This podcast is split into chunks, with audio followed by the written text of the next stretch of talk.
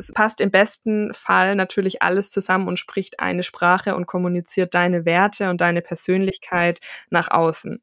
Wenn du nur ein Logo hast, hast du nur eine Identifikation sozusagen und nicht so wirklich viel Emotion und Vertrauen und deine Werte nach außen transportiert. Hey und herzlich willkommen beim Type Voices Podcast. Hier wollen wir dich motivieren, dein Kreativbusiness erfolgreich aufzubauen. Wir treffen hier auf spannende Persönlichkeiten aus der Kreativbranche und dürfen einen Blick hinter ihre Kulissen werfen. Natürlich geben wir aber auch unsere Business Learnings an dich weiter.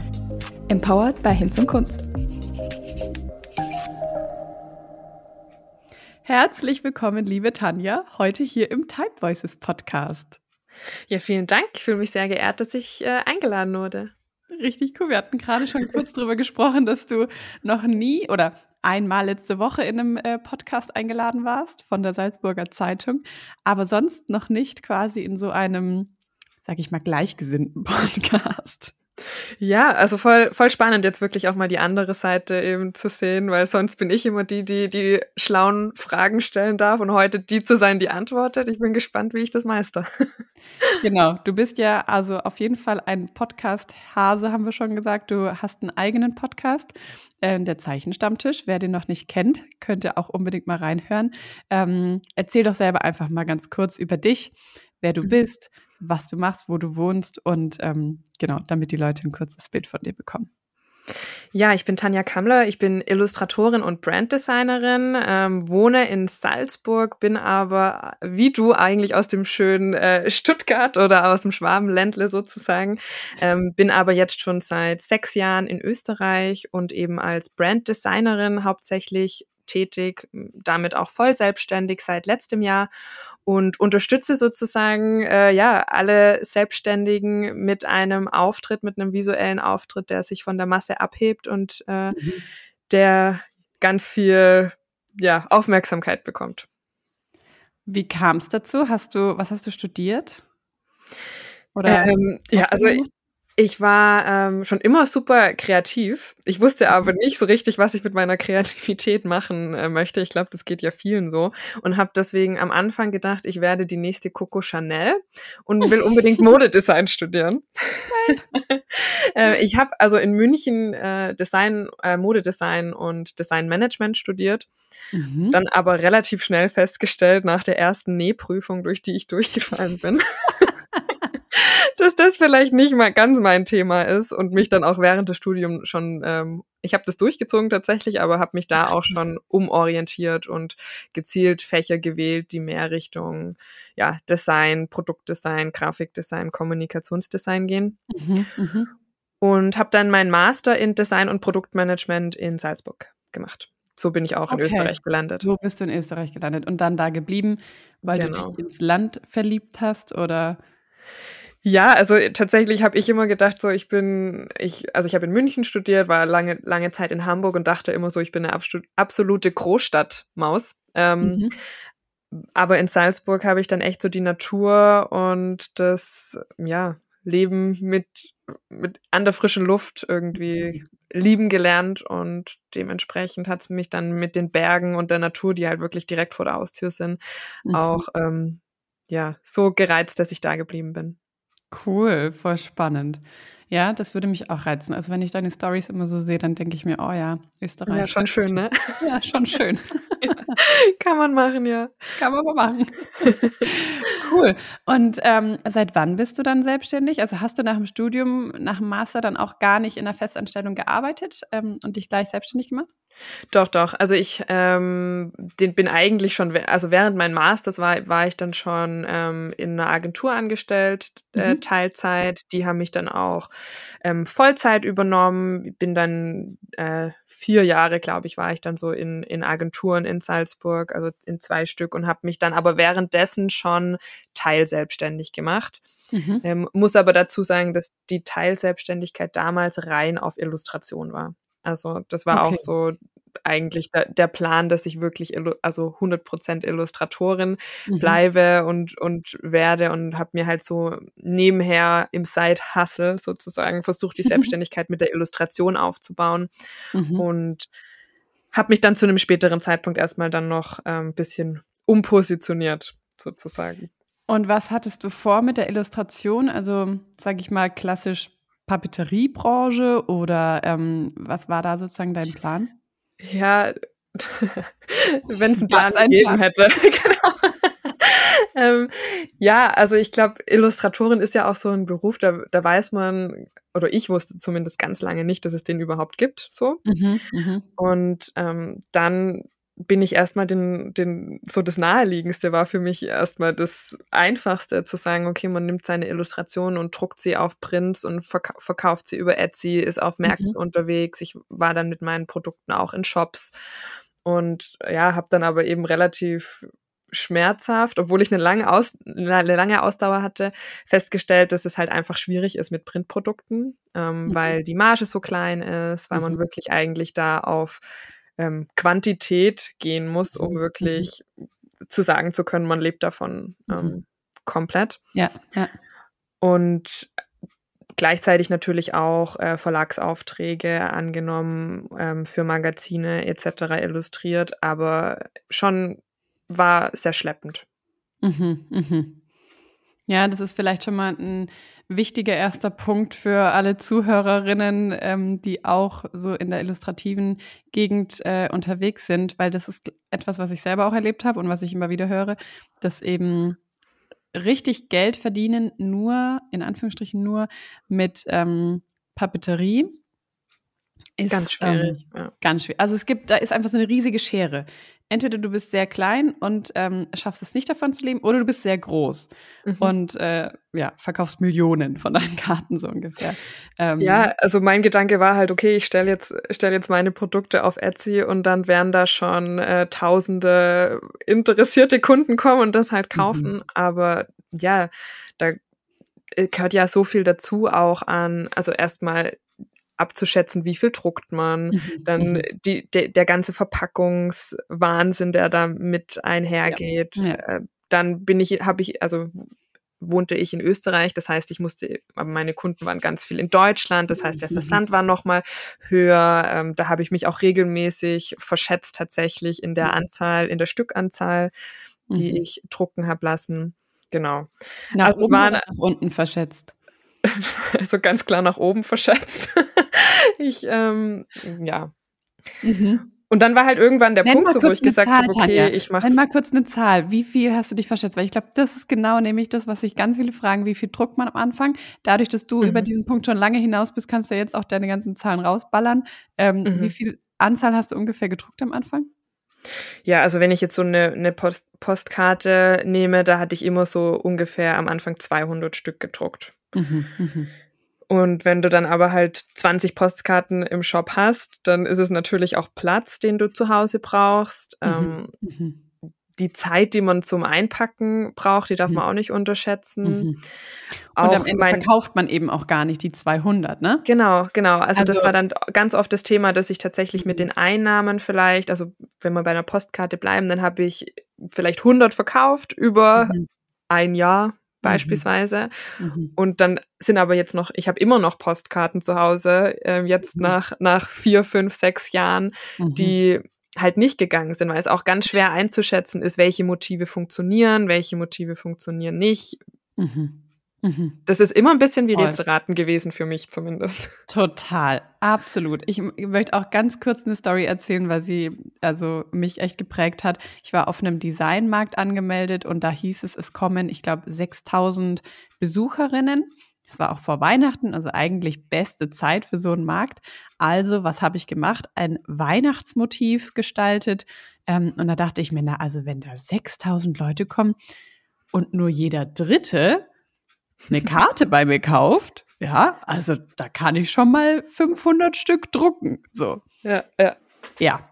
Ähm, ich sag mal so, von den 500 Stück habe ich irgendwann dann so Wundertüten gepackt und die im Zehnerpack habe ich die verschenkt sozusagen, ähm, weil ich weiß nicht, habe ich habe ich 10 verkauft, habe ich 20 verkauft.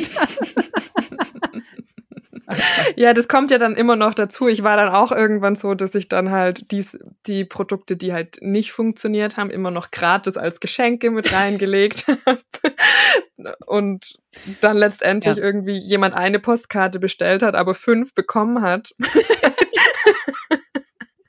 Weil einfach der Platz bei mir zu Hause auch, also ich bin aus allen äh, Nähten geplatzt. So. Geil. Ja. Herrlich. Okay, also das war das erste Kapitel, das hat nicht so gut funktioniert. Und wie kam ja, und, dann zum, und oder? Das war aber auch tatsächlich nur möglich, weil ich halt noch in der Festanstellung war. Mhm, und mhm. weil ich nicht diesen Druck hatte, okay, das ja. muss jetzt funktionieren. Mhm, mhm. Und wie hast du dich dann sozusagen ähm, davon verabschiedet und den Step Richtung Branddesign genommen? Mhm. Es war schon sehr schmerzhaft auch, weil äh, das ja auch irgendwas mit Ego zu tun hat oder ja. ich weiß nicht. Also ich habe, wenn mich jemand gefragt hat, habe ich immer gesagt, ich bin Illustratorin und das hat sich mhm. für mich so toll angehört, weil das so mein absoluter Traum war mhm. und ähm, war aber ja eben in, in Designagenturen eigentlich noch ähm, 100 Prozent angestellt die ganze Zeit. Mhm. Das heißt, es war eine krasse Doppelbelastung auch. Mhm. So wirklich Agenturarbeit, ähm, wer wer es kennt, der weiß, man ist zwar 40 Stunden angestellt, arbeitet aber halt 60. Und mhm. dann waren die Wochenenden halt und die Abende immer mit Illustrieren, Verpacken, für Märkte vorbereiten etc. voll. Und dann war ich irgendwann an dem Punkt, wo ich gesagt habe, okay, ähm, warum mache ich das? Für was? Ähm, mhm. Mir macht es eigentlich gerade keinen Spaß mehr, weil das kommt ja dann auch dazu, wenn man halt kommt ja auch eine gewisse Frustration, so, ne? Mhm. Wenn man, wenn man merkt, okay, da geht nichts weiter. Mhm. Und auch finanziell hat sich einfach überhaupt nicht ausgezahlt. Mhm. Und dann war ich an dem Punkt, wo, wo ich generell einfach total unzufrieden war mit meiner mhm. Arbeitssituation, weil ich extrem motiviert war. Ich hatte also total Lust auch ähm, kreativ zu sein und selbstbestimmt zu arbeiten und habe aber für mich so keinen Weg gefunden.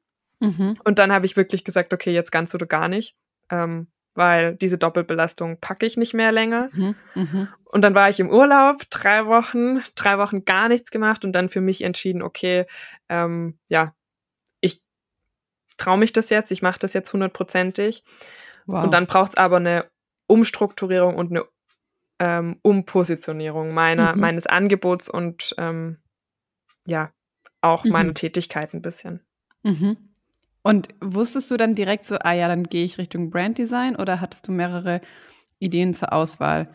Ähm Brand, also Branddesign war das, wo ich wusste, wo ich auch schon einige Projekte gemacht habe.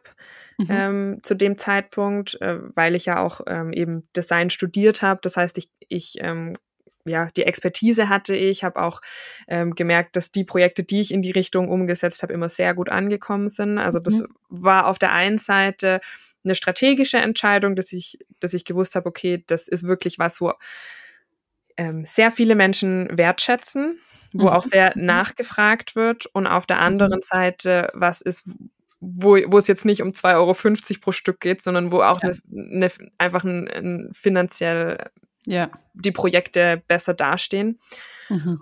Und gleichzeitig aber auch, wo ich, wo ich gemerkt habe, okay, da geht mir trotzdem auch das Herz auf. Und man kann mhm. die Illustration ja gut damit verbinden. Mhm, mhm. Ja, okay. Und dann hast du dich umpositioniert und hast wahrscheinlich erstmal für dich selber ein Branding entwickelt, oder? Ja, das hatte ich zum Glück schon. Also das, äh, das stand auch schon in der Illustration. Ah, ja. Und habe dann aber natürlich auch erstmal ähm, ein paar äh, Projekte so gemacht, ähm, dass ich mal was, also wirklich auch zum Herzeigen hatte. Ähm, und im, dann natürlich die Werbetrommel auch äh, ordentlich, äh, ja, alle Freunde, alle Bekannte, alle Bekannte von Bekannten angesprochen, angeschrieben, angerufen, dass ich das jetzt mache, dass ich das jetzt 100 Prozent mache mhm. und mhm. ja, da wirklich auf Biegen und Brechen wollte ich, dass jeder davon Bescheid weiß. Ja, mega. Wobei, was ist da deine Erfahrung gewesen? Ähm, ich finde manchmal, also bei mir war das auch so, dass meine ganzen Verwandten, Freunde und so das dann weitererzählt haben, aber dadurch kamen, ich will es jetzt nicht so 100% sagen, aber ich glaube nie wirklich Aufträge zustande oder nie gute Aufträge, weil es dann eben doch so, ah, die Freundin von einer Freundin von einer Freundin, ja, kriege ich dann Freundschaftspreis so ungefähr. Ähm, oder mhm. das ist dann so, wie war das bei dir? Kamen da Aufträge zustande? Ja, Also als ich, als ich gesagt habe, ich mache das jetzt ganz, habe ich auch mhm. klar für mich beschlossen, dass es keine Freundschaftspreise gibt, dass, es, mhm. dass ich mich nicht runterhandeln lasse, dass es klare äh, Pakete gibt, wo mhm. ein Preis dahinter steht und wo ich nicht runtergehen werde. Mhm. Okay. Weil wenn man damit einmal anfängt, ist es total schwierig, dann zu entscheiden, ja. okay, da mache ich das jetzt, aber da nicht. Mhm. mhm. Deswegen hat es für mich so diese klare Linie gebraucht. Und wenn, wenn dann mal Freunde kommen und irgendwie wirklich was brauchen, dann mache ich es lieber umsonst. Ja. und dann ist es dann ist es mein Geschenk an sie. So. Ja, ja. Ähm, aber so dieses Jahr, ich, ich mache es euch für die Hälfte oder so, da ist jeder irgendwie nicht so hundertprozentig zufrieden. Ja. Ja, und witzig. Genau, mhm. genau so kenne ich das auch. Auch wenn Leute irgendwie fragen oder so sagen, ja, ich hätte gerne den und den Spruch gelettet, ich zahle auch dafür, sag mir einfach, was es kostet. Ich denke so, wenn ich dir jetzt sage, was das theoretisch kosten müsste, dann ist mir klar, dass du das nicht bezahlen willst und kannst. Ja. Von daher ja. mache ich es einfach kostenlos. Genau, genau, weil halt nur sehr Freunden, ausgewählt, aber ja. Mit Freunden möchte man ja auch nicht dann über Preise ja. diskutieren müssen. Ne? Also nee. entweder sie, ja, genau, deswegen ganz voll. oder gar nicht. Ja, voll. Und nee, irgendwie finde ich das dann auch, also finde ich auch immer wieder spannend, so die Frage, wo ist es einfach für Freunde quasi ein wirklichen Freundschaftsdienst im Sinne von, hey, wir kennen uns persönlich, wir sind befreundet, ich kann halt nun mal schön lettern, hopp, ich letter dir das. Also warum solltest du mich dafür jetzt bezahlen? Wenn du gut kochen kannst und mich einlädst zum Essen, dann sage ich doch auch nicht, ah ja, das ist ja wie im Restaurant, was soll ich bezahlen? Sondern das ist halt einfach ein Geben und Nehmen in der Freundschaft. Und deswegen finde ich das dann auch irgendwie komisch, da bezahlt zu werden. Absolut. Und bei mir war es dann auch eher so, dass eben Freunde mich dann weiterempfohlen haben. Okay, ja, mega. Und genau. war es dann tatsächlich auch so, dass du ab dem Moment, wo du gesagt hast, okay, ganz oder gar nicht, dass du dann auch im ersten Monat schon davon leben konntest finanziell? Oder wie war so diese Anfangsphase? Also auf jeden Fall äh, waren meine Instagram-Follower extrem verwirrt. was da jetzt gerade passiert, weil ich meine, von die eben eigentlich die ganze Zeit Illustrationen posten auf einmal zu ja, jetzt kommen hier Logos und ähm, strategisches Farbwissen und wir reden über Markenaufbau. Das mhm. sind natürlich auch sehr viele gegangen, was ja mhm. aber auch vollkommen in Ordnung ist.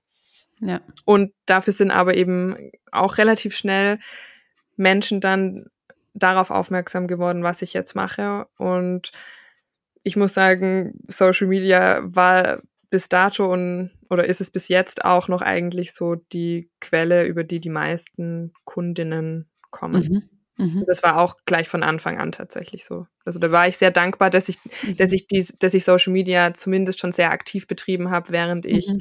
ähm, die zwei Jahre als Illustratorin ähm, mhm. Mhm. Was hattest war. du da ungefähr für eine Hausnummer an Community-Größe zu dem Zeitpunkt? Gar nicht groß, also das, das waren mhm. vielleicht also 3000 so. Mhm, mhm. Ja. Aber ich sage auch immer, dass es eigentlich nicht darauf ankommt, wie viel man hat, sondern eben, genau. wenn diese, wenn diese Community wirklich eine Community ist und die Verbindung steht, passt und die ja. Äh, ja gerne meine Inhalte sehen und die Bindung wirklich da ist, dann ist es egal, ob das 3000 sind. Weil wenn jetzt 3000 kommen und ein Branding brauchen, dann eben. bin ich eher ausgebucht, so. Eben, eben. Über die nächsten wenn, zehn Jahre. Wenn nur 300 kommen. Genau. Also, weißt du, wenn nur 10 Prozent kommen, das finde ich nämlich einen total wichtigen Punkt auch, ähm, weil da ja, also bekomme ich immer noch ganz, ganz oft Fragen so, ja, wie schafft man das heutzutage noch eine Community aufzubauen und so groß zu werden? Ich denke mir auch mal, du musst nicht groß sein. Mm -mm. Du musst nur die richtigen Leute ja. auf deinem Account haben. Es geht gar nicht drum, ähm, einfach da eine große Zahl stehen zu haben, außer du möchtest Influencer sein. So, dann ist es relevant, wie groß die Zahl ist. Aber ich habe schon so oft echt erlebt, ähm, dass Künstlerinnen dann auch, mit denen ich gesprochen habe, die, keine Ahnung, 50, 60, 80.000 haben, die dann aber sagen, ja, das Problem ist, die sind alle irgendwie in Amerika und Indien und. Südamerika, mhm. ähm, die interagieren gar nicht mit den Inhalten, die Engagement Rate ist total schlecht und also kaufen kannst du dir davon auch nichts am Ende des Tages. So, die kaufen ja dann auch nicht in deinem Shop. Ja. Ähm, deswegen, ja. Und was bei mir halt auch Thema war, gerade in der Illustration, dass ich zwar, also da 3000 Menschen waren, aber die mhm. mindestens die Hälfte davon selbst Illustratorinnen oder mhm. zumindest Hobbykünstlerinnen, die sich mhm. ja da inspirieren lassen Inspiriert, haben ja. und die ja dann aber natürlich jetzt nicht unbedingt von mir gekauft haben. Ja, ja, spannend, sehr spannend. Und, wie und es hat sich dann aber rumgedreht, als ich dann mhm. auf einmal über Branding gesprochen habe. Dann haben nämlich genau diese Illustratorinnen ähm, und anderen äh, kreativen Dienstleister gemerkt, hey, eigentlich müsste ich an meinem eigenen Branding auch mal was tun. Ach, nice. Und dann wurden sie zu deinen Kunden. Mhm. Nice. Das heißt, du konntest tatsächlich, um die Frage nochmal äh, konkret zu beantworten, von Monat eins davon leben. Ja. Nice. Geil. Und tatsächlich auch um Welten besser wie mit der Illustration. Nice. Und auch ähm, quasi adäquat oder vielleicht sogar besser als mit der Festanstellung? Ja. Nice. Tanja, let's go. ja, also es hat mich tatsächlich dann auch selbst ähm, überrascht, mhm. äh, aber mich halt total bestärkt auch darin, dass halt Mega. Mut und wirklich sich hinzusetzen und strategisch, also ich habe sehr viel vorgeleistet, ne? Also ich war jetzt mhm. nicht so, dass ich mhm. gesagt habe, okay, ähm, und heute starte ich jetzt 100 Prozent, sondern da lagen dann schon noch mal vier, fünf Monate dazwischen, wo ich mich wirklich intensiv damit beschäftigt habe, okay, was, was biete ich genau an, welcher Preis steht dahinter, mhm. wie model ich jetzt meinen Account um, ähm, mhm die Website musste komplett umgestellt werden. Also da war ganz mhm. viel Vorarbeit, wo mhm. ich aber natürlich noch in der Anstellung war, aber wo ich diese, ja. wo ich das aufgebaut habe, vier Monate ja. lang. Und dann, dass ich zu dem Moment, wo ich gesagt mhm. habe, okay, und jetzt gehe ich da raus, im ja. Hintergrund alles gepasst hat und gestanden hat. Ja, ja, okay, okay. Das ist schon nochmal wichtig zu wissen auch, ja, definitiv. Cool, aber also begeistert mich mega, weil das echt, finde ich, immer so, ähm, ja, diese große Frage eben ist, ne? Kann man davon leben? Ähm, und ich finde es genial, richtig cool. Hast du dir da ähm, irgendwie, weiß ich nicht, wie hast du es geschafft, deine Preise so zu definieren? Hast du dir angeschaut, was nehmen andere dafür? Oder hattest du das Wissen auch vielleicht aus der Agentur, was so ein Preislevel ist, wo du einsteigen kannst? Oder wie hast du das gewusst? Ja. Also gerade ähm, in, in der Grafik oder ich meine in der Illustration auch ähm, ist die Spanne von Preisen, die da mhm. genommen werden, riesig. Mhm. Also der Vergleich zu meinen Agenturen und ähm, ja, Preise, die man so zum Beispiel auf Social Media sieht von anderen, das, mhm. da liegen ja wirklich Welten dazwischen. Und das ist mhm. natürlich total schwierig, sich da selbst einzuordnen irgendwo. Mhm. Aber mir war auch von Anfang an klar, dass ich, dass ich mich jetzt nicht. Also dass ich einen, einen Preis an, also dass ich ansetzen möchte, wo ich damit hundertprozentig zufrieden bin, wo ich weiß, okay, da, da ist da ist eine Wertschätzung dahinter, weil mhm. es wird immer jemand geben, der günstiger ist als du. Immer. Ja. Egal wie, egal wie günstig du es machst. Und das mhm. sollte nicht der ausschlaggebende Punkt sein, warum man jetzt das Branding mit mir macht, dass mhm. es bei mir einfach günstiger ist. Weil mhm. genau diese Kunden sind dann auch die, mit denen man entweder Probleme kriegt oder die, wo irgendwie ähm, anstrengend sind, wo man vielleicht auch ja der ganze Prozess nicht so hundertprozentig passt. Ja. Deswegen war es mir auch von Anfang an wichtig, dass ich da ja mich Premium positioniere und ich wusste, dass meine Arbeit das hergibt mhm. und genau. Deswegen war es dann, also so ist schon noch so ein, so ein Abwägen und Abschätzen, Mhm. Und hat sich jetzt auch tatsächlich schon noch mal ein bisschen verändert, so von, von vor einem Jahr. Aber ja. War dieser Punkt vor einem Jahr, dass du 100% gestartet bist? Juni 22, ja. Geil. Nice. Ja. Also hast du bald einjähriges. Ja. cool. Ach, mega, ja, super, super spannend.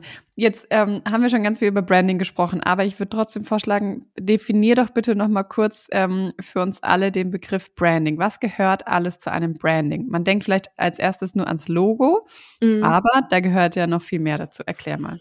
Ja, die Frage kriege ich ähm, auch relativ häufig oder ich habe krieg auch relativ oft Anfragen mit hey ich brauche bitte ein Logo ein Logo ist aber wie du sagst eigentlich nur ein Teil vom Branding weil ein Logo ist dein Identifikationsmerkmal. Also so wie jede Flagge, äh, so wie jede, jedes Land eine Flagge hat oder weiß ich nicht, jede Gang so ihre Tattoos, gibt's mhm. halt, has, hat oder sollte jeder Selbstständige ein Logo haben, mhm. wo man sofort erkennt oder immer, wenn man das immer wieder sieht, das ist der oder die. Mhm. Das ist aber kein richtiges Kommunikationsmittel. Also Emotionen wecken, äh, Gefühle zeigen, sich identifizierbar machen, das wird dann tatsächlich über die Wahl deiner Schriften, die Wahl deiner Farben, Markenelemente, ähm, halt so alles, was so drumherum noch passiert, so mhm, die, mhm. die, deine Bildsprache, sogar wie wie die bearbeitet werden, mhm. so das muss passt im besten Fall natürlich alles zusammen und spricht eine Sprache und kommuniziert deine Werte und deine mhm. Persönlichkeit nach außen. Wenn du mhm. nur ein Logo hast, hast du nur eine Identifikation sozusagen und ja. nicht nicht so wirklich viel Emotion und Vertrauen und ja. deine Werte nach außen transportiert. Und ähm, wofür braucht man diese Emotion bei einer Marke? Ja, eben um, um diese Bindung auch mit der Community überhaupt aufbauen zu können. Ähm, mhm. Oft entscheiden nämlich echt ein paar Sekunden, gerade auch auf Social Media, ob ich, ob ich jetzt weiterklicke, ob mich das interessiert, ob mich das nicht interessiert. Mhm. Und da spielen natürlich sowas wie Farben, Schriften, eine ganz äh, Bilder, eine unterbewusst eine Mega-Rolle. Mhm, mh. Und diese Emotionen zu vermitteln, da geht es wirklich um Identifizierbarkeit. Also mhm. wenn, wenn du mich jetzt ansprichst von deiner Farbwahl etc., mhm. ist die Wahrscheinlichkeit viel, viel höher, dass ich dir folge und dann eine mhm. Verbindung mit dir aufbaue. Mhm, mhm.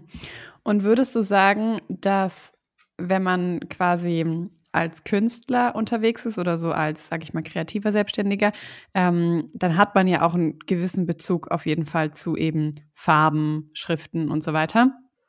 Sollte man dann einfach etwas wählen, was einem selber gut gefällt? Ähm, und würdest du sagen, man kann sich das selber zusammenschustern mhm. oder ähm, nicht? Bevor Tanja gleich diese wichtige Frage beantwortet, möchte ich diese kleine Werbepause nutzen, um dir unsere Typefaces Family vorzustellen. Das ist nämlich unser Netzwerk für kreative Selbstständige und Unternehmerinnen. Eine digitale Plattform, auf der wir uns austauschen, wo wir in Gruppen und Foren über Themen diskutieren, Fragen stellen können, ehrliche Antworten bekommen und vor allem auch ehrliche Einblicke hinter die Kulissen der anderen. Denn vielleicht kommt es dir bekannt vor und du fühlst dich auch manchmal so alleine mit deinen Fragen und Kämpfen und Zweifeln und hast das Gefühl, alle anderen auf Instagram sind irgendwie total abgeklärt und wissen genau, was sie tun und sind dabei auch noch erfolgreich und du bist der oder die Einzige, die irgendwie hier und da zu kämpfen hat und das Gefühl hat, sie kommt nicht so richtig aus dem Quark. Und da wollen wir einfach eine Plattform schaffen, auf der wir uns ehrlich austauschen können, wo wir aber auch gemeinsam wachsen können, voneinander lernen können, von ExpertInnen lernen können, um uns wirklich auch weiterzubilden in den Bereichen Persönlichkeit, Business und natürlich auch den kreativen Skills. Es ist also wirklich eine Plattform für ganzheitliches Wachstum und the place to be, wenn du kreativ selbstständig bist. Wenn du weitere Infos dazu haben möchtest und dir nochmal genau durchlesen möchtest, was alles in der Typefaces Family geboten ist, welche Angebote und Events und Veranstaltungen dich dort erwarten, dann klick dich einmal rein auf www www.typefaces-family.de. Da bekommst du alle Informationen und kannst dich dann auch dazu anmelden. Wir freuen uns total darauf. Wir freuen uns auf die gemeinsame Zeit in der Family. Wir freuen uns darauf, gemeinsam zu wachsen und auch unserer Vision einen Schritt näher zu kommen. Und jetzt geht's weiter im Gespräch mit Tanja. Und zwar sind wir bei der Frage stehen geblieben, ob man sich als kreativer Selbstständiger eigentlich sein Branding selbst gestalten kann oder vielleicht eben auch nicht. Hier kommt Tanjas Antwort. Ja, häufig ist tatsächlich der eigene Auftritt der schwierigste. Mhm. Ähm, ich habe auch tatsächlich schon für einige Grafikdesignerinnen mittlerweile Brandings gemacht, die das ja, also die das selbst anbieten für Kundinnen, ja. weil ja. dieser Blick von außen so viel wert ist. Weil ja. natürlich kannst du jetzt deine Lieblingsfarben wählen oder die Farben, die dich persönlich ansprechen, mhm. mhm. aber je nachdem, wer deine Kundinnen sind, mhm. unterscheidet sich das vielleicht. Ja. Und das auch einmal strategisch im Vorfeld sich zu überlegen, okay, wen spricht man eigentlich an und mhm. haben die die gleichen Farbpräferenzen wie ja. ich? Ja. Ist sehr viel wert, weil das ist natürlich sehr einfach zu sagen, okay, mir gefallen Erdtöne, deswegen mhm. ist mein Branding jetzt in Erdtönen. Und dann geht's auch noch ganz viel darum, wie ist dein Wettbewerb aufgebaut? Was macht mhm. die Branche? Weil natürlich du jetzt nicht untergehen willst in mhm. 0815, so wie alle auftreten. Mhm. Mhm. Und diese Analyse eigentlich davor, so, die mhm. ist sehr, sehr wichtig und damit tut man sich aber selbst, also die wenigsten Selbstständigen nehmen sich die Zeit wirklich selbst, sich das mhm. einmal genau anzuschauen. Und deswegen, ja. klar kann man es selbst machen, aber der Blick von außen ist dann schon oft sehr viel wert nochmal. Und würdest du aber sagen, weil Branding, also mein eigenes Branding, das muss mir ja schon auch sehr gut gefallen. Also ich muss mich ja damit auch identifizieren. Ähm, kann es dann aber sein, wenn du sagst, es soll ja vor allem eben meine Zielgruppe ansprechen und meine KundInnen, dass es quasi im Extremfall man ein Branding hat, was ähm, der Zielgruppe gefällt, aber einem selber nicht? Kann es sowas geben? Also das ist natürlich so ein bisschen ähm, die Waagschale. Es soll mhm. natürlich dir auch gefallen, weil du sollst jetzt nicht ähm, dein, deine Visitenkarte nicht gerne ausgeben wollen oder dein, deine, dein Website-URL nicht irgendwo gern äh, teilen. Also es muss dir natürlich, oder es sollte dir im besten Fall natürlich gefallen. Aber es ist häufig dann die, die, die der letzte Entscheidungsgrund. So, mhm. welch, welches, wenn du zwei Routen beispielsweise jetzt im Branding hast, so und dir gefallen grundsätzlich beide, sind aber ein bisschen anders in der mhm. Farbwahl etc., dann schaut man sich ähm, häufig an, so, okay, was wäre vielleicht jetzt nochmal eher zielgruppenrelevant. Okay, ja. Mhm. So, und jetzt gibt es ja den Begriff der Personal Brand. Ähm, ganz viele auf oder ganz oft wird auf Social Media, gerade so unter uns kreativen Selbstständigen, die eben viel auf Social Media unterwegs ist, äh, sind ähm, viel über Personal Brand gesprochen. Ab wann würdest du sagen, ist man so eine Personal Brand? Ab Sekunde eins. Mhm. Weil egal, ob du das bewusst oder unbewusst machst, man schickt was nach außen und man wird wahrgenommen. Mhm. Und es wird wahrgenommen, über welche Themen du schreibst, wie du dich zeigst, ähm, was du trägst, etc. Mhm. Und deswegen ist es natürlich, du hast es ja selbst in der Hand, wie und was über dich gedacht wird. Und deswegen ist es immer ratsam, sich das proaktiv zu überlegen mhm. ähm, und nicht dem Zufall zu überlassen oder mhm. der, deiner Laune, ähm, mhm. was jetzt andere von dir denken und wahrnehmen. Und das finde ich einen ganz spannenden Punkt nochmal, weil du hast ja gerade schon äh, erklärt, was alles zu einem Branding gehört, im Sinne von auch was zu deiner Arbeit ja letztlich gehört, ne? was du, wenn du ein Branding entwickelst, ähm, was du da alles entwickelst. Aber was eben bei einer Personal Brand noch mit dazu kommt und was du als Dienstleisterin dann in dem Moment auch gar nicht mehr beeinflussen kannst, ist, was tragen die Leute für Klamotten, wenn sie Stories machen? Mhm. Wie sehen sie aus? Ähm, in welchem, in welcher Umgebung oder welchem Licht nehmen sie Stories auf? Ähm, Gerade so diese spontanen äh, Content Pieces, ne? Ähm, da geht das Branding ja eigentlich weiter. Das ist ja so der verlängerte Arm von dem Branding. Und mhm. das dann quasi konsequent durchzuziehen und wiederum passend zum Branding auch alles zu kommunizieren, das macht das ganze Paket dann halt so extrem rund, oder? Absolut. Also da geht es ganz viel um Konsistenz. Also mhm. Konsequenz. Aber um mhm. Konsistenz auch. auch. Konsistenz, ja. ja. ähm, mhm. Klar.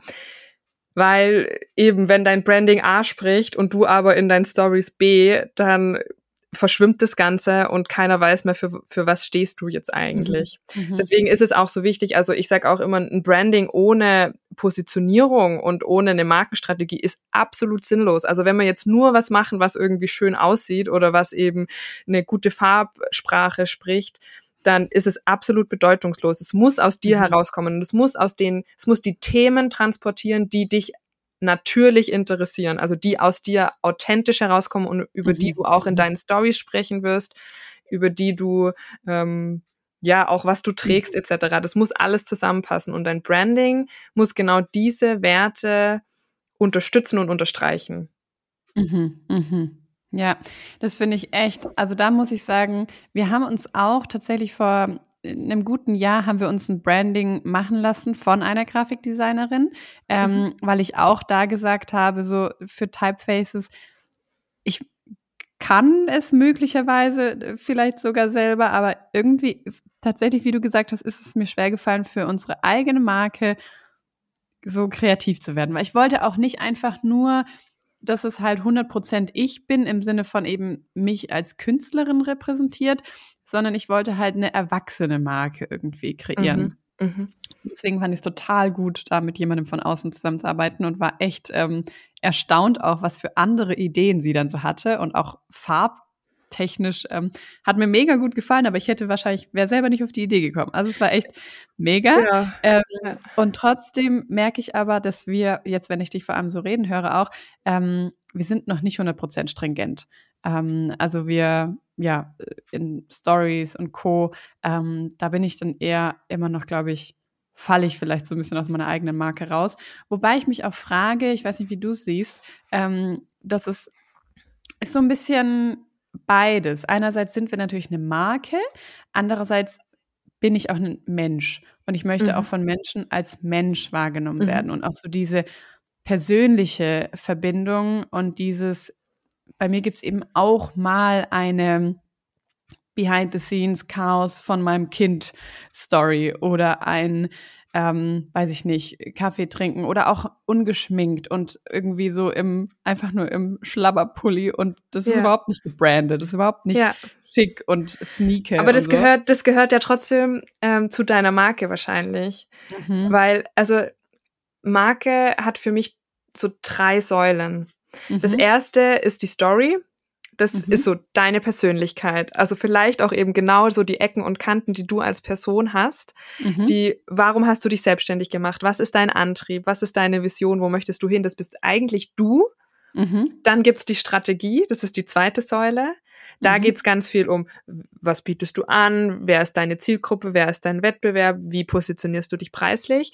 Mhm. Und die zwei Sachen, oder also Story und Strategy formen dann den Style, die dritte Formel, mhm. und das ist mhm. sozusagen das Visuelle. Und wenn die drei mhm. Sachen, die drei Säulen zusammenkommen, das, das ist Marke. Okay. Und Personal ja. Brand. Ja, ach spannend. Sehr, sehr interessant, ja. Aber trotzdem merke ich gerade, bin ich inspiriert und äh, motiviert, das nochmal mir zu überlegen, wie man das vielleicht noch ein bisschen ähm, schöner durchziehen kann. Weil ich finde auch, ich habe auch neulich, äh, ich glaube, Joanna war es, die darüber gesprochen hat, man schaut einfach lieber schöne Stories. Also es, ja, natürlich sagen wir alle so, äh, Instagram ist so fake und ist alles so hübsch gemacht und so. Aber die Realität ist, man schaut eben auch gerne Stories, die einfach ästhetisch aussehen. Zumindest, wenn man selber ein Ästhet ist. So. Mhm. Und ich habe es neulich auch bei dir in der Story gelesen, ein Feedback von einer Followerin von dir, die gesagt hat, dass sie deine Story so schön findet. Dann habe ich nochmal bewusst drauf geachtet und gemerkt, ja, stimmt, deine Storys sind einfach mega schön. Danke. Ja, sie spiegeln vor allem halt mein Branding wieder. Ja, ja, definitiv. Also ich finde, bei dir merkt man wirklich, ähm, also gut, ich folge dir noch nicht so lange so aktiv, deswegen äh, korrigiere mich, wenn ich falsch liege, aber du bist jetzt auch nicht der Typ, der, weiß ich nicht, morgens an der Kaffeemaschine eine Story macht, so, hey, guten Morgen, Leute, bin wach und jetzt geht's los, sondern du machst schon sehr on point und jetzt nehme ich eine Story auf, ich weiß, was ich sagen will, das ist mein Thema, hier ist mein Call to Action, go.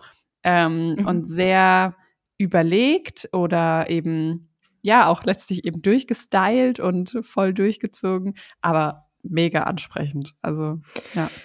Ja, weil ich auch selbst gemerkt habe, wenn man zu viel zeigt und glaube ich, das, es gibt auch viel, was vielleicht einfach niemanden interessiert. Und es mhm. ist vielleicht auch so eine kleine Ego-Falle zu denken, ja, okay, es interessiert jetzt die ganze Welt, dass ich hier mir morgens meinen Kaffee mache. Ja, Aber die ja. Menschen folgen, folgen mir aus einem Grund. Und die mhm, folgen mhm. mir nicht, weil sie sehen wollen, wie ich einen Kaffee trinke, ja. sondern weil sie, ja, Marke, ja. Branding und Design-Inspiration haben wollen. Und natürlich ja. hier und da was Persönliches, ähm, klar, aber jetzt nicht, ich bin keine Influencerin und ich bin auch, ähm, mhm. muss jetzt nicht jedem zeigen, so was ich mhm. den ganzen Tag mache. Und auch das ja, ist Personal Brand, sich zu überlegen, so welche Themen teile ich vielleicht aktiv nicht. Mhm, mhm. Ja, voll, voll spannend. Und irgendwie auch, finde ich gut, ähm, so zu sehen, nur weil ich nicht alles teile, heißt es nicht, dass ich nicht authentisch bin. Also mhm. ich kann extrem authentisch gewisse Themen teilen und ich kann genauso authentisch sein, indem ich sage, Thema Familie, Privatleben, was ich morgens irgendwie nach dem Aufstehen mache, das teile ich nicht. Und das heißt aber nicht, ich bin unauthentisch. Ich finde, nee, das ist oft so, eine, nicht, ja. so ein so eine Lüge oder so ein Ding, was so verbreitet wird, wenn du nicht von Minute eins bis Minute, du gehst ins Bett, alles teilst, dann bist du nicht authentisch und dann ist es nicht echt. Aber stimmt nicht, finde ich. Ja, vor allem, also das würde bei mir gar nicht funktionieren. Also ich muss ja schon auch, oder wir müssen ja alle arbeiten auch. Also ja, du, aber dann gibt es doch Leute, die machen halt einen Zeitraffer, während sie am Laptop sitzen und filmen das halt einfach mit, um zu zeigen, hey Leute, ich sitze am Laptop und arbeite. Ja, aber das finde ich dann oft sogar noch mehr fake, wie wenn dann einfach mal gar nichts kommt, weil ich mir denke, ja, so sitzt du wahrscheinlich halt eigentlich nicht da, weil wenn ich arbeite, mhm. dann sitze ich in der äh, unmöglichsten Position, mein Rücken dankt's mir dann nach drei Stunden mhm. und flack halt irgendwie rum so mhm. und mhm. ähm, ja, davon will mhm. niemand einen Zeitraffer sehen, ganz ehrlich. Mich würde schon interessieren. ja. Ja, spannend. Nee, das ist echt, ähm, finde ich total gut, irgendwie auch nochmal so herauszustellen, dass es nicht an der Authentizität ähm, Abstriche macht, wenn man nicht, nicht alles teilt. Ja. Ja. Hast du Erfahrung gemacht, ähm, was es für einen Unterschied macht, ob man ein gutes oder ein schlechtes Branding hat? Und vielleicht definierst du vorher noch kurz, was ein gutes, beziehungsweise das haben wir schon gehört, was ein schlechtes Branding ist. Also ein schlechtes Branding ist, wenn wenn es absolut 0815 ist. Ähm, mhm. Ich mache auch immer eben, wenn ich Brandings mache, erstmal so eine Wettbewerbsanalyse. Es gibt Motive, Themen, Farben, die tauchen in gewissen Branchen immer wieder auf. So. Mhm, mhm. Und genau dann auch in diese Falle zu tappen, okay, wenn ich Fotografin bin, dann habe ich in meinem Logo ein, Fotoapparat oder so illustriert, mhm. weil dann weiß jeder, was ich mache. Das mhm. ist ähm, ein schlechtes Branding, weil dann unterscheidest du dich einfach null von, von, mhm. von allen anderen. Also ein schlechtes Branding ist auch das, was eben deine Persönlichkeit, deine Werte, was nichts kommuniziert, wo niemand weiß, ähm, wie bist du jetzt positioniert und was, was, mhm. was vor allem auch nicht deine Zielgruppe anspricht. Mhm. Und ich habe gemerkt, dass es ein, schon ein sehr unterschätzter Erfolgshebel sein kann. Mhm. Auf der einen Seite, weil man mit einer ganz, mit einem ganz anderen Selbstbewusstsein nach außen tritt. Mhm. Weil man jetzt weiß, okay, hey, hinter mir steht ein Branding, eine Marke, auf die bin ich extrem stolz. Ich kriege sehr viel gutes Feedback. Also was das mit, der, mit dem Selbstbewusstsein ähm, mhm. machen kann. Ich kriege auch immer wieder von Kundinnen dann das Feedback, so sie haben jetzt ihr, ihre Präsentation, ihr Pitch-Deck äh, im Branding angepasst und haben ganz anders präsentiert beispielsweise. Mhm. Mhm. Also das ist so das eine Thema. Ähm, was es mit dir als, als mhm. Person macht. Mhm. Und auf der anderen Seite ist es wie so ein, ja, Silent ähm, Ambassador, sagt man ja auch. Mhm. Also du, du hast mit einem Branding, mit einer, mit einer Marke, sparst du dir einfach ganz viel erklären und überzeugen, weil du, mhm. das braucht braucht nicht tausend Wörter. Jeder weiß so, mhm. für was stehst du und, und was macht dich aus. Mhm. Mir kommt gerade auch noch, es spart einem extrem viel Zeit. Unbedingt. Weil ähm, also wenn ich dran denke, vorher mit Hinz und Kunst hatte ich nie ein richtiges Branding. Da habe ich mir einfach nur ein Logo gemalt ähm, und eine Farbe überlegt, die so meine CI-Farbe war. Aber ehrlich gesagt, damals habe ich, glaube ich, noch nicht mal einen richtigen Farbwert definiert, sondern immer so ungefähr so ein Korall. Orange, ja, rot, ja. wie auch immer. Das heißt, es war immer so ein bisschen anders. Je nach Druck kam es auch anders raus. Und jedes Mal, wenn ich irgendwie eine Präsentation vorbereiten wollte, irgendeine Slide, ein Flyer, ein Insta-Post. Jedes Mal habe ich wieder neu überlegt, wie soll das aussehen. Mhm. Und jedes Mal habe ich wieder von einem weißen Blatt Papier gestartet. Und seit wir jetzt das Branding für Typefaces haben, habe ich ein Brandbook, habe ich eine Vorlagenpräsentation, weiß ich, wie sieht eine Präsentation aus, wie sieht die erste Seite aus, wie sieht eine Textseite aus, wie sieht eine Bildseite aus. Und ich mache letztlich nur noch Drag and Drop. Und es fühlt ja. sich jedes Mal gut an. Ich habe jedes Mal ja. Spaß dran am Ergebnis. Ich denke jedes Mal, geil, sieht gut aus. Ja, ähm, also es spart, es, es spart Zeit. Zeit. aber auch sehr viel Frustration. Weil wenn man dann über so eine Präsentation sitzt und drei Stunden ähm, Farben Voll. hin und her schiebt und mhm. irgendwelche Elemente und dann stimmt das Ergebnis doch nicht mhm. oder man ist doch mhm. nicht zufrieden, dann ja, sitzt man Voll. da drei Stunden und ist am Ende einfach mega genervt. Genau. Oder was ich auch oft gemacht habe, ähm, auf Canva zu gehen und dann eine Präsentationsvorlage zu nehmen, die mir gefällt. Da denkt man vielleicht jetzt im ersten Blick, naja, wenn mein Branding ja auch quasi mich widerspiegelt, dann müsste das ja passen, so ungefähr, wenn ich was nehme, was mir gefällt. Der Witz ist aber, zumindest bei mir, mir gefallen ganz viele Stile. Mir gefällt's ganz ja. schlicht, mir gefällt's ganz grell, ja. mir gefällt's so, so, so. Und dann nehme ich jedes Mal ein bisschen was anderes und am Ende passt es überhaupt nicht zusammen. Also es ist halt, ja. es spricht nicht. Es hat auch ganz viel, hat auch ganz viel mit ähm, Trends zu tun und mhm. saisonalen ja. Highlights. So, man merkt immer, ja. wenn jetzt Frühling wird, so, dann, dann packen auf einmal alle irgendwelche ähm, Frühlingsfarben aus, so. Da mhm. sieht man mal hier im Feed noch irgendwelche Farbkleckse und so. Mhm. Und das mhm. sieht man aber halt bei sehr vielen. Und dadurch wird es dann halt auch wieder zum Einheitsbrei. Ja, ja, definitiv. Das finde ich aber mal noch eine ganz spannende Frage. Wie gehst du in deiner Arbeit mit Trends um? Weil mhm. zum Beispiel, nehmen wir mal das Beispiel der Beige-Trend. Ja, also beige ist ja, sag ich mal, die Farbe unserer Branche. Ähm, alle lieben beige, alle lieben ja. Erdtöne und ähm, es gibt einfach extrem viele in der Richtung. Wie gehst du mit sowas um, wenn der Kunde sagt, oh, mir gefällt es voll gut? Ja. Wie, was, wie machst du das? Also die Farben sind in, was sehr Wichtiges im Branding, mhm. aber dadurch, dass man ja so viele Elemente hat, halt auch nicht das Einzige. Mhm. Wenn du jetzt sag, wenn man jetzt, wenn man jetzt sagen, okay, sowohl deine Zielgruppe als auch du, beige Erdtöne, passt da hundertprozentig, dann mhm. schaut man eben, dass man ähm, mit der also Schriftauswahl, dass man mit Markenelementen, dass man so hervorsticht. Okay. Mhm. Und andererseits sage ich auch immer, ja, ähm, so eine Farbpalette hat ja, sollte schon im besten Fall so fünf, vier bis sechs Farben haben. Mhm. Und da kann es dann schon auch mal eine Farbe drin sein, die aus diesem Konzept rausfällt, die so das Highlight ja. ist, die mhm. du nimmst, um besondere Sachen hervorzuheben.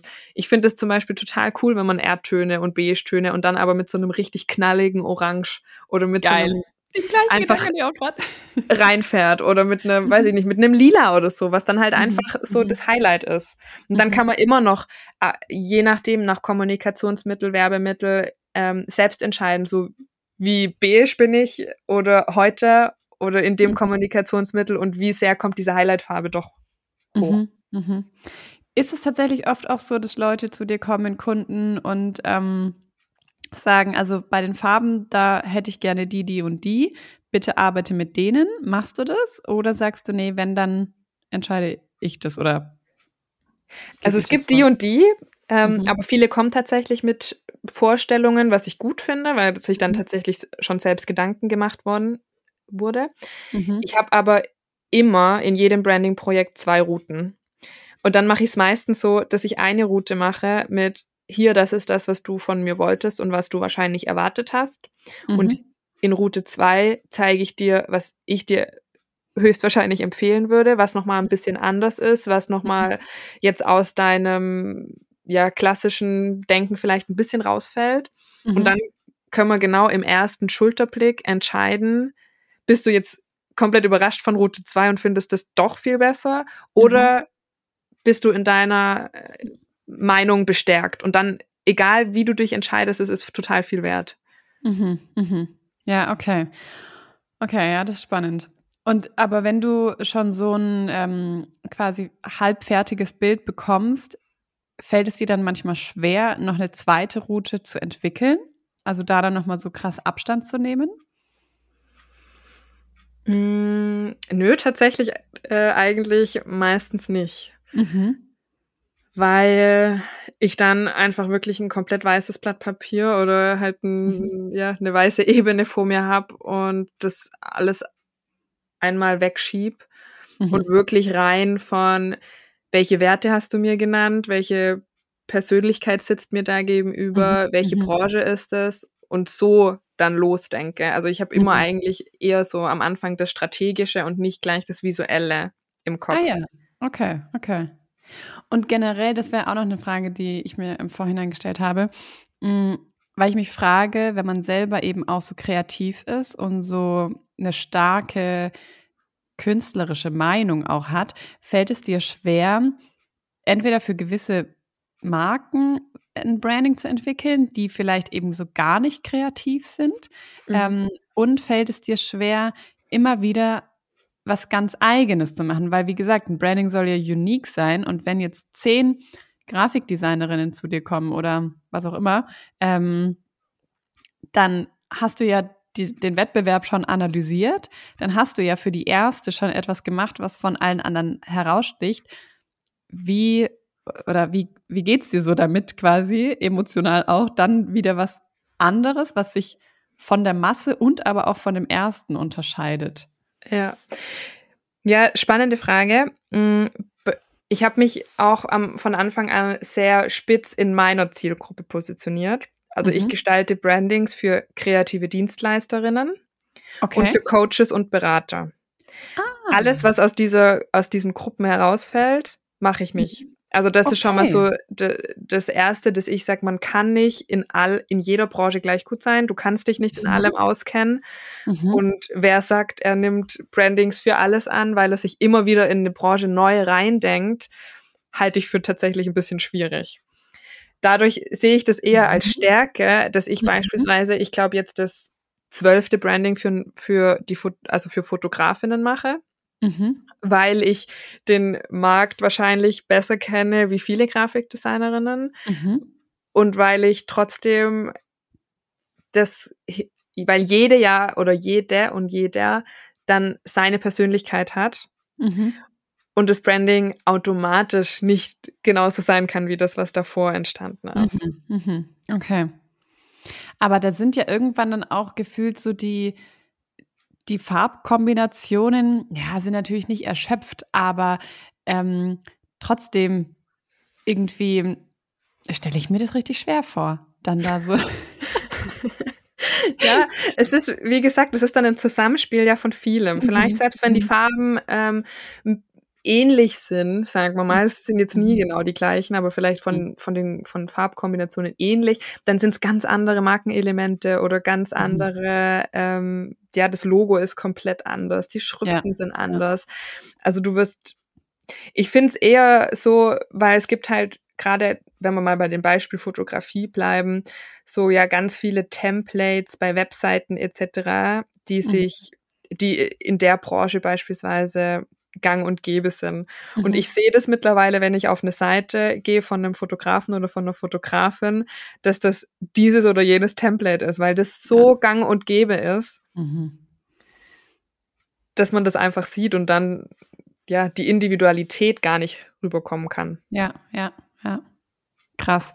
Also das finde ich wirklich bewundernswert, muss ich sagen. Und das, ähm, ich finde, je länger man dir zuhört und je länger man darüber nachdenkt, desto faszinierender finde ich, dass du, was du machst. Also, dass du so Marken wirklich eben entwickelst und mhm. Marken ein Gesicht und ein Gefühl und wirklich wie so eine eigene Persönlichkeit eigentlich gibst. Ähm, und ja, also merke ja, für mich war für mich war dieser Schritt auch dann so, im Nachhinein ist es eigentlich total logisch, weil ich das, was ich jetzt im Kleinen, in Anführungsstrichen, mhm. für eben, ähm, ja, Klein- und äh, Selbstständige mache, allein Selbstständige, in der Agentur vorher für die mhm. großen Marken und für die großen Konzerne gemacht habe. Mhm, mhm. Wo ich aber jetzt halt empfinde, da ist so eine Magie dahinter und so ein, ja, so eine Wertschätzung, wenn man da in einem Eins zu eins oder in einem mit, mit mhm. kleineren Marken arbeitet. Mhm, mhm. Ja. Was kannst du denn vielleicht zum Abschluss noch für einen Tipp mitgeben an kreative Selbstständige? Was wäre so dein, jetzt gar nicht im, unbedingt nur aufs Branding bezogen, sondern auch so auf die Selbstständigkeit bezogen? Ähm, ja, vielleicht noch so dein größtes Learning oder dein bester Ratschlag? Ich finde, es ist eine Mischung aus Ausdauer, Selbstständigkeit, mhm. aber auch in den richtigen Momenten loslassen zu können. Mhm. Hätte ich nämlich das mit der Illustration, hätte ich mich da so verkrampft und das jetzt noch zwei Jahre weiterhin gemacht, dann wäre wahrscheinlich irgendwann der Punkt gewesen, wo ich gar keinen Bock und gar keine Lust mehr auf Kreativität mhm. gehabt hätte. Mhm. So habe ich die Illustration jetzt anders in meine Arbeit mit integrieren können, weil es ganz oft jetzt Markenelemente sind, die ich mhm. einfach illustriere, was mir jetzt ja. so viel Spaß macht. Ja. Und ich glaube, das ist ganz wichtig, immer mal wieder innezuhalten und sich zu überlegen, so, was mache ich gerade? Mhm. Bin ich noch auf dem richtigen Weg? Wo will ich langfristig hin? Mhm. Und immer so mal wieder diesen Self-Check-In zu machen, wie geht's mir auch damit? Ja, ja. Und nicht nur das zu machen, was man denkt, was die anderen wollen, was man macht oder womit man gerade gut Geld verdienen kann oder ähm, irgendwie so. Ja, oder ja. auch was ist, was ist irgendwie der logische nächste Schritt, weil mhm. den alle anderen machen. So, okay, mhm. ich ähm, illustriere, dann gehe ich jetzt mit meinem Prinz auf Etsy. So, klar, mhm. das, das ist das ist das naheliegendste, aber ja. ja, Sachen sich, also Mut wird immer, ähm, also zahlt sich immer aus, auch ja. Sachen anders zu denken Mhm, und mhm. dazu möchte ich ermutigen. Geil. Nee, voll. Das kann ich voll ähm, unterstreichen. Zum Beispiel auch, ähm, ganz oft hatte ich es in letzter Zeit, dass Leute mich gefragt haben, warum bist du nicht einfach mit deinen Workshops, die du vor Corona hast, ähm, dann halt online umgestiegen und warum gibst du die jetzt nicht einfach online? Und ich sage immer wieder, ich bin damit nicht warm geworden. Mhm. Ich weiß, das ist der logische Schritt. Warum macht man es nicht einfach online? Es machen alle online. Mhm. Aber für mich hat sich das nicht gut angefühlt und ich, es hat mir keinen Spaß gemacht. So. Also es hat ja. mir nicht 100% Spaß gemacht und ich habe gemerkt, es float nicht und deswegen mache ich es nicht. Punkt. Habe einfach ja. damit aufgehört. Und genau so auch für sich selbst einzustehen und diese Entscheidungen für sich zu treffen und nicht, mhm. weil jetzt das vielleicht alle anderen erwarten. Mhm, mhm. Ja, mega. Richtig spannend. Tanja, ich bin total happy und dankbar für unser Gespräch. Vielen Dank für deine Einblicke in das Thema Branding und Personal Brand. Ich habe selber total viel gelernt und bin echt neu motiviert, nochmal auch unsere Brand ähm, weiter stringent durchzudenken, ähm, weil es einfach äh, echt ganz, ganz wertvoll ist. Ähm, genau, vielen Dank für deine Zeit, für deine Einblicke ja. und ähm, ich wünsche dir weiterhin alles, alles Gute für deinen Weg. Danke, dass ich hier sein durfte. Hat mir sehr viel Spaß gemacht. Vielen Dank, dass du uns die letzte Stunde dein Ohr geschenkt hast. Wenn du mehr über Tanja erfahren möchtest, dann klick dich in die Show Notes, da bekommst du alle Infos und Links. In zwei Wochen spreche ich von Mama zu Mama mit Marlin Lammers über das Thema, wie es ist, ein Mompreneur zu sein. Wir freuen uns, wenn du auch da wieder dabei bist. Mach's gut!